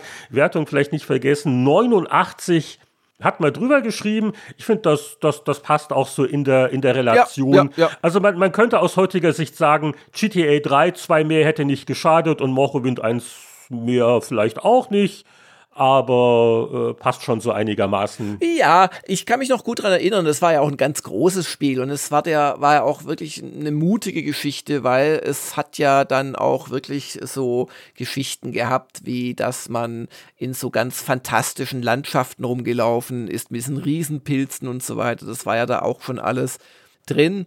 Und ähm, ja, was mich damals enttäuscht hat beim wirklich Spielen, du hattest ja unter anderem die Möglichkeit, da zum Beispiel zum, zum obersten Leibwächter des Imperators oder des Gouverneurs zu werden, weiß ich mehr genau. Und dann weiß noch ganz genau, dann hatte man das endlich geschafft. Das war eine eigene Questreihe und dann gab es zur Belohnung eine Textbox und das war's dann. Und die Leute haben dich auch nicht groß anders angesprochen und so weiter. Da ging ihnen irgendwie dann bei all ihrer Komplexität und wirklich sehr detailliert geschilderten Spielwelt, ging ihnen da so ein bisschen die Luft aus, weil wenn ich dann endlich, weißt du, so Gildenchef bin, es gab ja noch andere Gilden im Spiel, und dann, dann ändert sich aber in Wahrheit nicht sehr viel. Das fand ich schade damals. Also die 89 passt. Hm. Ja, aber schon hier die ersten zwei Sätze vom Meinungskasten, die kannst du uns gönnen. Ja, natürlich. Also, was schrieb denn der damalige Jörg Langer? Schönstes 3D-Rollenspiel. Morrowind hat mich von Anfang an in seinen Bann gezogen und gleichzeitig eingeschüchtert.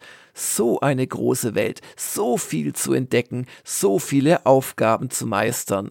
Es können locker 30 Spielstunden vergehen, bevor sie sich zum ersten Mal der Hauptstadt nähern, die an Größe alles übersteigt, was es bislang in einem Spiel gab. Wer das verkraftet, kann sich an den abwechslungsreichen, mal kargen, mal wunderschönen Regionen erfreuen. Eine GeForce 3 oder höher macht viel aus, weil nur dann das Wasser so schön reflektiert. Klammer auf, es ist ja gar keine Reflexion. Ein echter Hingucker, vor allem bei Regen. Ja, und selbst der strenge Mick Schnelle Lob, die fantastische Grafik schlägt selbst meinen bisherigen Favoriten Gothic.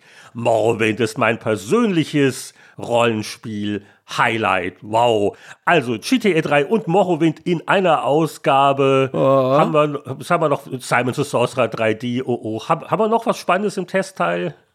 Ja, es, es, sind einige Sachen, die man bringen könnte, aber ob sich jetzt die Leute über Sutton Strike 2 heute noch echauffieren oder sich für begeistern können, sei dahingestellt. Also aus meiner Sicht haben wir die wichtigsten Sachen. Oh, hier ein Duke Nukem Ableger aus der Seite, von der Seite gezeigt. Oh Gott, oh Gott, oh Gott. Den hatte ich ja schon ganz vergessen. Ugh. Das war äh, Manhattan Project? Ja, genau. Das war im Prinzip ein Brawler von der Seite gezeigt, mit der Duke Nukem-Grafik in einer 3D-Engine irgendwie gezeigt. Nee, also aus meiner Sicht haben wir die Highlights durch. Ah, ich glaube, ich weiß, warum es den Jörg in das Jahr 1992 zieht. Denn vor 30 Jahren sprang uns ein Titeltext an von der Powerplay 7 1992 wir erfahren jetzt alles über Techno-Erotik. Erwähnte ich schon, dass ich zu dem Zeitpunkt absolut nicht für Themen und Titel und, und gar nichts mehr verantwortlich war. Ich habe auch nicht mehr geschrieben für die Powerplay. ich bin unschuldig. Und wer sich jetzt fragt, welches Spiel gehört zur Techno-Erotik, also da kommt man nicht so leicht drauf, oder? Würdest du diesen Titeltext unbedingt mit The Lawnmower Man verbinden? Und die ich übrigens im Kino gesehen habe. Ein selten dämlich schlechter Film. oh, um Gottes ja Willen. Jetzt voll im Thema, weil es geht noch gar nicht mal um das Spiel, das übrigens sensationell schlecht ist. Ja, aber also Spiel das war noch schlechter als der Film. Das sind hier wirklich, ich glaube, äh, sechseinhalb Seiten nur über den Film. Also es ist quasi eine, eine Filmpreview und die einzige Entschuldigung, die man durchgehen lassen kann, ist, es war die Faszination mit der Computergrafik halt, weil das war damals noch sehr, sehr, sehr ungewöhnlich und der äh, Knut Goller, glaube ich, hat die Reportage gemacht, der war wohl auch da vor Ort bei den Firmen, die dann die digitalen Effekte gemacht ja, haben. Ja und die Faszination und überhaupt und äh, aber ich, ich weiß nicht, also mit der Erotik, äh, Cybersex und Rasenpflege. Also äh, ich, ich, kann mir, ich kann mir vorstellen, wie man damals äh, die, die Story toll fand.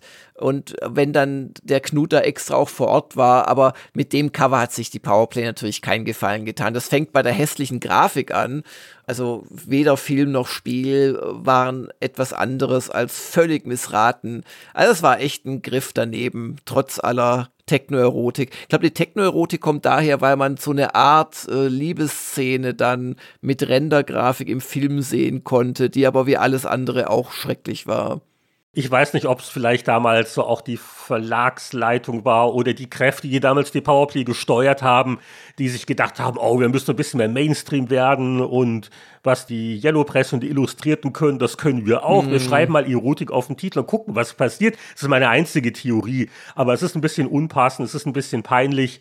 Und der Gesichtsausdruck von diesem Rendermenschen, das ist so etwa, wie wahrscheinlich die meisten Abonnenten geguckt haben, als sie dieses Heft aus dem Briefkasten gezogen haben mit äh, diesem Titelthema. Aber es ist, ähm, äh, es ist keine Dungeons and Dragons Artwork. Ich, ich möchte gar nicht wissen, wie viele Mütter empört gerufen haben. Das Heft wird abbestellt!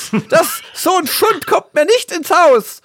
Und wo wir jetzt gerade hier eh schon am Lästern sind, was hältst du denn von dem Ö im Titeltext Lust auf Lösungen? Das sieht aus, als hätte man einen Zeichensatz genommen, der die deutschen Umlaute eigentlich gar nicht hat. Und da hat jemand von Hand so ein paar Balken noch über ein O geklebt. oder, oder, bin ich jetzt, jetzt zu penibel? Das, Nee, das ist schrecklich. So sieht kein Ö aus. Das könnte man mit zwei Punkten hätte man es lösen können, weil sie wollten offensichtlich irgendwie. Nee, aber das ist ganz komisch. Sag mal, wie wurden denn damals Titel, äh, waren die, die waren noch nicht elektronisch, oder? Also ich frage mich gerade, ob das vielleicht in der Druckerei erst aufgefallen ist, aber ein Drucker, ah, das, das, ja, das ja, ist eine interessante Theorie. Aber so ein richtiger Setzer, der, der hätte sowas nie gemacht. Der hätte dann zwei Punkte noch eingefügt irgendwie. Das wäre gegangen, links das und rechts. Das ist eine witzige oben. Theorie. Äh, ich weiß es nicht, aber das ist äh, spannend. Ist auch schwer vorstellbar, dass bei einem, also ein Titelbild, das gucken sich jetzt zwei, drei Leute im Haus noch an. Ja, ja. Dass man nicht gemerkt hat, dass da Lust auf Lose, obwohl Losungen ist ja auch ein Wort. Lust auf Losungen. Vielleicht, vielleicht, war einer der Gegenleser aus dem Markt- und Technikverlag äh, da zugange, der es auch wohl geschafft hat, äh, da in Bildschirmfotos Text Texte zu redigieren, weil ihm nicht klar war, dass das nicht so ohne weiteres redigierbar war in einem Dia. Ähm, vielleicht war so einer dran und der hat an Losungen gedacht, weil ihm Lösungen vielleicht unbekannt war. Gewinnspielverlosung. Lust auf Losungen. Wer hat gewonnen? Okay. Oh, jetzt sind wir aber. Oder es war die, oder Heinrich, es, es, war die Lust, weil wir sind ja in ganz unmittelbarer Nähe von Techno-Erotik. Und ja, ja, aber immerhin. Sie hätten doch vielleicht, vielleicht noch Techno-Erotik machen können. Ich hätte vielleicht mal gerne da die Ö-Versuche. Gut, also, äh, wer es nicht vor Augen hat, äh, vielleicht bei der Gelegenheit nochmal erwähnt, es gibt ja einige äh, Möglichkeiten, sich die alten Titel anzugucken. Die ganzen Hefte, prima, äh, kultmax.com gibt es viele Hefte, unter anderem auch Powerplay komplett als PDF. So, also ich, ich merke schon, wir haben Schwierigkeiten, uns jetzt wieder auf äh, weniger erotische Spiele zu konzentrieren, aber äh, wir tun's auf die harte Tour mit A-Train von Maxis, einem Strategiespiel, das ja eigentlich aus Japan kommt. Und ich, ich habe ja den Namen nur gelesen, das japanische Studio Art Ding, Art Ding, wo ich dachte, ah, irgendwie, irgendwie und dann Klick. Wir haben ja erst vor einigen Monaten über ein neues Spiel geredet, wo auch Artding mit dran rumentwickelt hat, hat aber weniger ah, Züge. Ich erinnere mich ganz dunkel, aber du musst nur noch auf die Sprünge helfen. Okay, Triangle Strategy? Ah, natürlich, ja klar. Ja, natürlich. Also jedenfalls A-Train war ein Titel, den halt äh, Maxis so im Zuge der Sim-Irgendwas-Euphorie äh, in den Westen gebracht hat. War wohl ein recht anspruchsvolles äh, Strategiespiel. Merkt man vielleicht auch daran, dass in DOS International, wenn auch erst in der 1192, der Heinrich Lehnhardt so ein bisschen gemeckert hat, wenn ich mich hier mal reindrängen darf. Also in der DOS gab ich sechs von zehn und schrieb, alles wirkt recht mühsam und arbeitsintensiv und die dahinruckenden Züge mögen nicht so viel Besitzerstolz hervorzurufen wie die niedlich puffenden Lokomotiven in Railroad Tycoon. Beinharte Strategen, Studenten der Betriebswirtschaft und andere Obertüftler dürfen gerne anderer Meinung sein, aber durch seinen komplizierten Aufbau ist A-Train nur ein Expertenspiel geworden. Zum Glück als bei der Powerplay-Experten, die das eher zu schätzen wussten. Ja, und also die Japaner und ihre Züge ist eine ganz eigene Geschichte. Du weißt, dass es da in den Spielhallen wirklich also nicht Flugsimulatoren gibt, sondern Zugsimulatoren, wo du dann dich in ein echtes Cockpit quasi nachgebildet reinstellst und auf einem sehr großen Bildschirm ja eine Bahnstrecke durch Tokio halt siehst. Aber du willst dich jetzt nicht davor drücken, den Volker Weiz zu zitieren. Auf den nein, nein, nein, nein, nein, ich lese gerne fremde Meinungskästen vor. Zumal es ja noch ein anderes interessantes Spiel gibt, zu dem ich gleich noch was sagen kann, vom Volker Weiz auch mitgetestet. Aber kommen wir zu A-Train. Da schrieb er, das zugrunde liegende Wirtschaftsmodell reagiert korrekt auch auf die kleinsten Eingriffe von unserer Seite. Komplizierte Zusammenhänge werden grafisch in Tabellen und Diagrammen verdeutlicht. Keine Frage, A-Train ist nichts für Leute, die schon mit dem eigenen Sparbuch auf Kriegsfuß stehen. Hier ist Railroad Tycoon die bessere Alternative. Wer sich einiges zutraut und der Arbeitgeberseite verbunden ist, kommt ganz schön ins Schwitzen. Und wenn jetzt jemand sagt, der Lehnhardt war nur zu doof, um dieses Werk voll zu verstehen, äh, da kann ich nur sagen, ja, gut möglich, aber zu meiner Ehrenrettung, der zweite Meinungskasten der Powerplay war vom Kollegen Hengst, der hat auch ein bisschen ihr gemeckert. Der gehört da auch zur Railroad Tycoon Fanfraktion. Also, bisschen umstritten und hatte sicher seine Stärken, aber ist nicht viel hängen geblieben in meinem Gedächtnis. Aber es kommen noch viele, viele andere Spiele. Und eines, das ist wahrscheinlich auch nicht dein Lieblingsspiel damals war, wo ich aber weiß, dass es super, super spannend für eine bestimmte Art von Genre-Fans ist, das war der Patrizier, das damals für Amiga und PC erschien. 76% hat die Powerplay vergeben und wiederum Volker Weiz, den meinte ich aber gerade nicht, als ich meinte, der macht noch ein spannenderes Spiel, das kommt immer noch erst und er schrieb, Abgesehen von dem reichen und liebevoll aufbereiteten Spielhintergrund bietet das Programm einen soliden Wirtschaftsteil. Und ein bisschen später schreibt noch, für Wirtschaftskapitäne, die sich für historische Zusammenhänge interessieren, ist der Patrizier ein unverbrauchtes Geschichtsprogramm mit Tiefgang. Übrigens selbst ich, obwohl ich nicht der allergrößte Wirtschaftssimulationsfan bin, äh, war da relativ nah an der Powerplay-Wertung, wenn ich mich wieder mal reindrängen darf. Ich hatte es in der DOS 892 getestet mit 7 von 10, siehst du mal. Und also ich schrieb, äh, der Ablauf ist etwas betulich, aber unter den Handelsspielen gehört dieser Titel zu den interessantesten Vertretern. Der sehr gut ausgeklügelte wirtschaftliche Kreislauf und die Komplexität sorgen dafür, dass Freunde solcher Spiele lange Zeit beschäftigt werden. Man merkt aber, wie ich mich auch wieder ein bisschen distanziere. so, also ich erkenne an, also dass nicht ich, aber ich kenne da jemanden. Genau. das äh, ist schon ganz amüsant. Aber ja, aber Patricia war ja auch recht erfolgreich. Gab es da nicht auch 100 Nachfolger? Ja, nicht 100, aber ein oder zwei oder drei oder so. Ja, also, schönes Spiel, aber was ich vorhin meinte, wo Volker Weiz noch mal zugeschlagen hat, das war natürlich Ultima 7, The Black Gate. Auf PC mit einer desaströsen Fehlwertung von nur 84% bewertet von den Herren Weiz und Hengst. Und äh, willst du mal den Volker vorlesen zur Abwechslung? Ja, also ich glaube, diesmal müssen wir nicht nachgucken, was ich in der DOS gewertet habe, weil wenn du die 84 schon für desaströs hältst, dann ist es. Aber ich finde es ganz lustig. Das ist ja eigentlich auch ein Pionier. Äh, wir haben ja. vorhin schon Morrowind und Ultima. Also Ultima 7 war natürlich auch schon äh, da recht faszinierend, so mit der Freiheit und fast manchmal ein bisschen zu frei. Was mache ich ja eigentlich? Und äh, ja, ist eine relativ strenge Wertung. Ich frage mich, in welchem Ausmaße damals so der Hardware-Appetit vielleicht auch ein bisschen reingeschlagen hat, weil mhm. da meckert eigentlich jeder drüber. Also Volker Weiz in seinem Meinungskasten schreibt, wir wissen nicht, was der freundliche Troll nebenan empfiehlt. Wir empfehlen zum unbeschwerten Spielen 50 Megahertz. Erst mit dieser immensen Rechenleistung könnte Britannia ruckelfrei bewundern. Trotz dieser inflationären Megahertz-Prasserei wird von Avatar Weiz die Note 1 gezückt. Ultima 7 ist ein Blick in die Zukunft der elektronischen Unterhaltung. Niemals zuvor war Britannia so lebendig, hatte man so sehr das Gefühl, in eine wirkliche Welt abzutauchen, die man bestaunen und entdecken darf. Also er fand super. Warum nur 84 Prozent? Ich glaube, da hat er mich. Weil der Hengst, Grummelhengst der sich eingemischt hat. Ja, weil der, der Hengst und ich, wir hatten vor 30 Jahren eins gemeinsam. Äh, wir fanden beide Ultima Underworld deutlich besser, was natürlich auch wieder ein bisschen doof ist. Es ist ja fast, es heißt zwar beides Ultima. Es ist ein ganz aber, anderes Spiel. Ja, völlig ja. anderes Spiel eigentlich. Aber das, das, deswegen, ich glaube, dass da der, der, der Michael ein bisschen auf die Wertungsbremse bei der Powerplay gedrückt hat. Ja, der hat einen kritischeren Meinungskasten geschrieben. Aber du, du, du hast ja wirklich hier sieben von zehn. Und ja.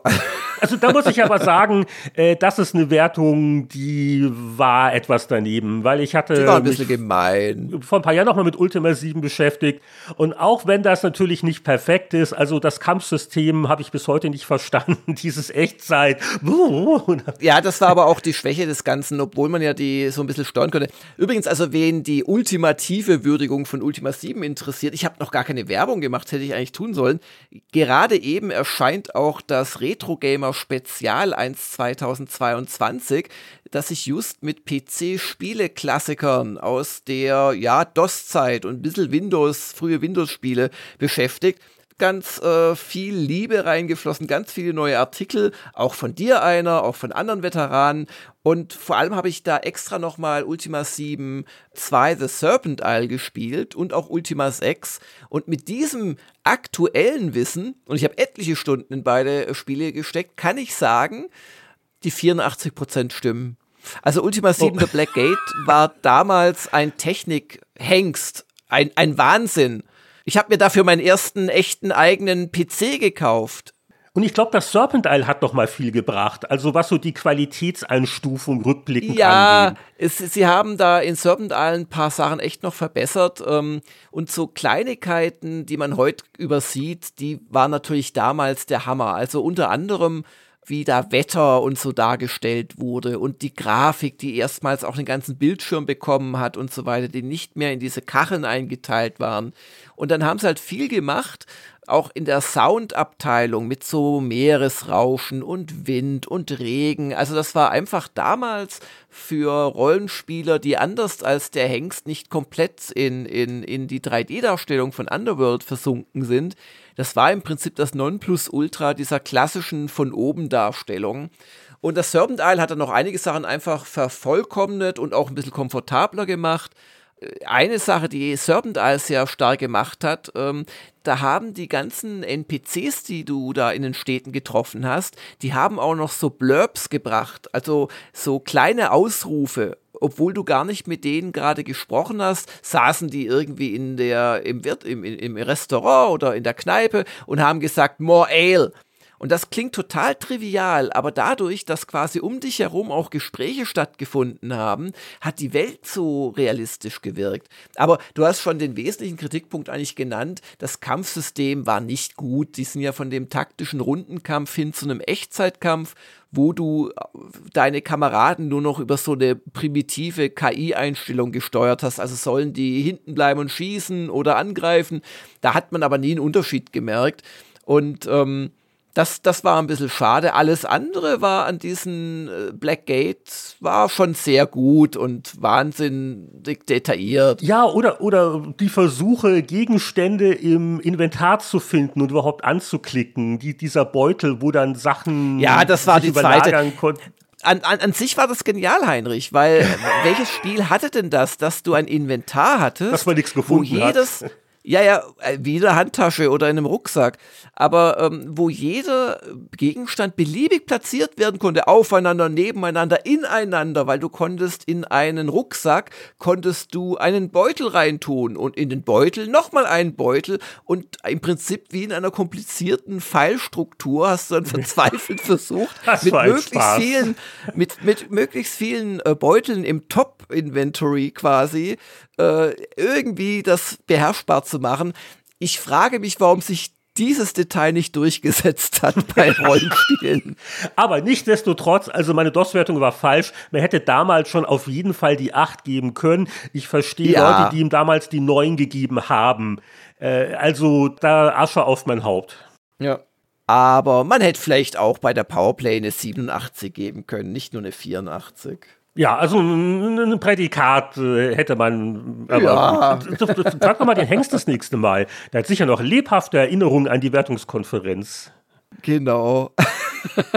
Volker hat die 1 gezückt und herauskam die 84. Aber Ultima, Kinderkram, hier, gute deutsche Rollenspielqualität, auch in derselben Ausgabe. Das schwarze Auge, die Schicksalsklinge, ja auch Auftakt zu einer Serie mit 78 Prozent in der Powerplay bewertet. Der Richard Eisenmenger war der Tester und der schrieb, Wizardry-Verwöhnte werden sich an der umständlichen Handhabung stoßen. Verwirrende Bildschirme mit noch verwirrenderen Daten, die man sich alle gar nicht merken kann.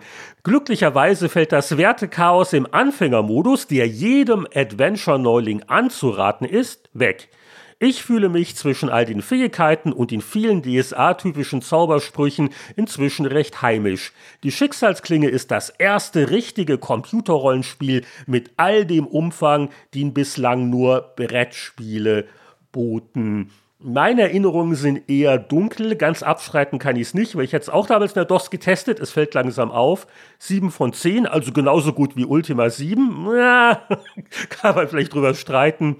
Aber ja, ja, es war, war schon ein bisschen typisch deutsch, ne? schon sehr, sehr kleinteilig. Es war sehr deutsch. Auch diese wirklich hässlichen Rundentaktik, Schlachtfelder, aber immerhin, man konnte da auf Rundentaktik kämpfen. Ich kannte auch die Brettspielvorlage nicht wirklich und wie man vielleicht schon gemerkt hat, also mir waren so die eher geradlinigeren Rollenspiele einfach ein bisschen lieber.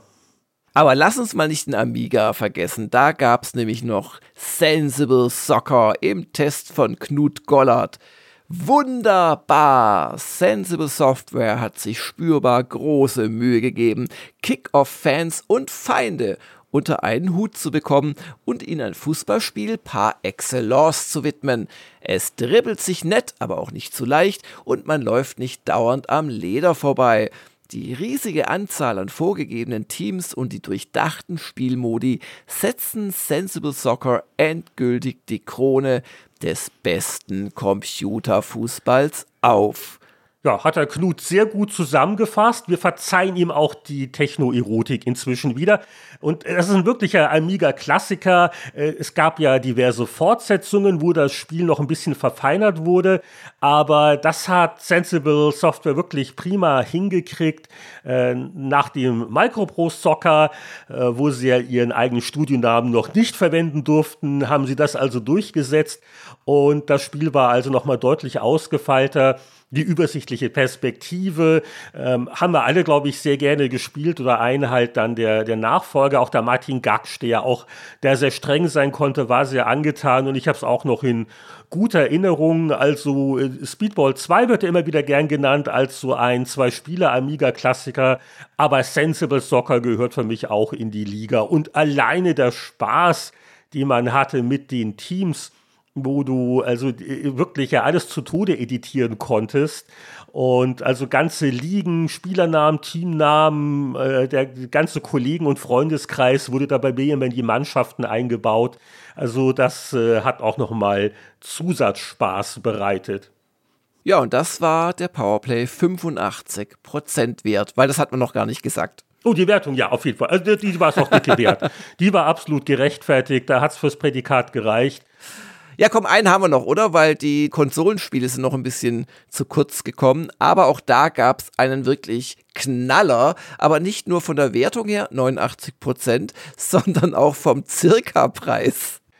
Ja, das ist wirklich ein Kuriosum. In der Powerplay gab es mal einen großen Test von einem Neo Geo Spiel und also noch höher als die Wertung, 89 Prozent, bemerkenswert, ist halt wirklich die circa Preiseingabe 350 Mark, nicht für die Konsole, sondern für das Spielemodul von Last Resort.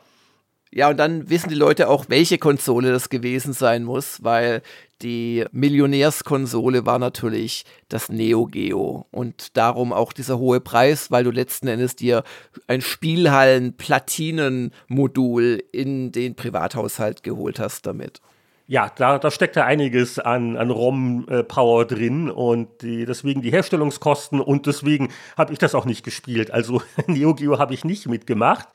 Aber in der Powerplay-Redaktion gab es natürlich äh, Testmuster und begeisterte Kollegen. Und der Winnie Forster, der schrieb über Last Resort, Besitzt ihr ein Neo Geo und das nötige Kleingeld fürs Modul, ist der ultimative Horizontalscroller Last Resort ein Muss.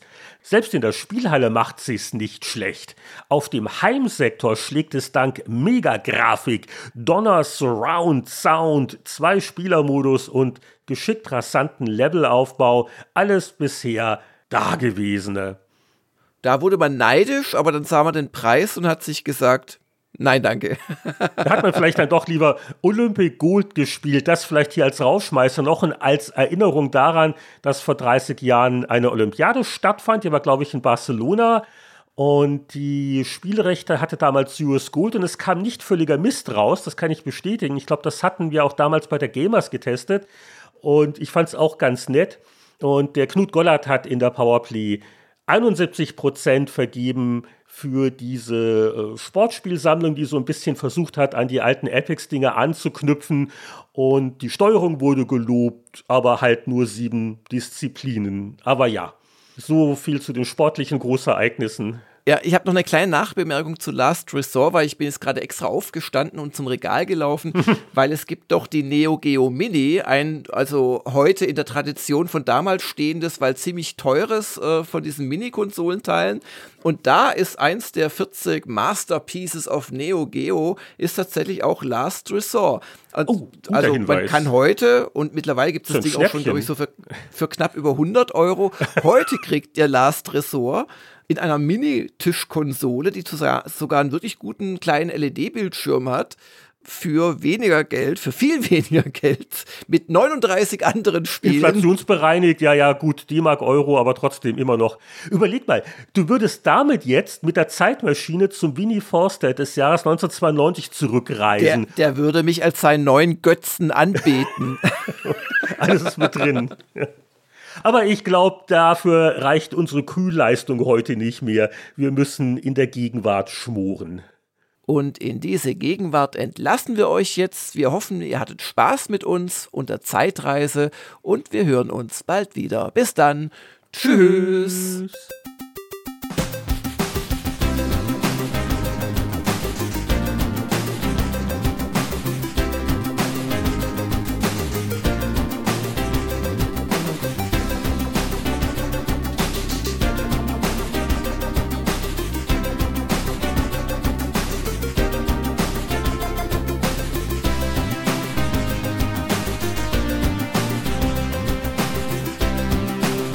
Das war der 274. Spieleveteranen-Podcast, in dem wir mal wieder unauffällig nachgeblättert haben, was vor 10, 20 oder 30 Jahren so alles in der Fachpresse geschrieben worden ist. Lieben Dank an Robert Bannert, der in der erweiterten Zeitreise für Patreon-Hörer sich dazugesellt hat, um über die Players zu plaudern. Ja, und wenn auch ihr an solchen Wonnen interessiert seid und generell doppelt so viele Spieleveteranen-Podcasts hören wollt, würden wir uns sehr über eure Unterstützung freuen. Patreon.com slash Spieleveteranen. Da gibt's alle Einzelheiten. Wir hoffen, ihr hattet euren Spaß an dieser Episode und beenden sie mit dem traditionellen Gruß an alle Hörer, Unterstützer und in gebührender Ausführlichkeit auch in Richtung unserer Mäzenbäcker. Hallo an Christian Kohlheim, Markus Werner, Champa, Marc-Alexander Grundke, Lüder Görtmüller, Pascal Turin, Mario Stritzelberger, Sören Stoneman, Alexander Schulz, Tobias Navarra, Gronk, Christian Timmer, Andreas Wander, Peter Verdi, Heinrich von Wallnau, Donkey Kong, Hannes, Hans-Peter Krüger, Oliver Reynolds, Patrick Grosse, Matthias Faut, Rainer Pielmann und Julian. Bis zum nächsten Mal alles Gute. Wir hören uns wieder beim Spieleveteranen Podcast.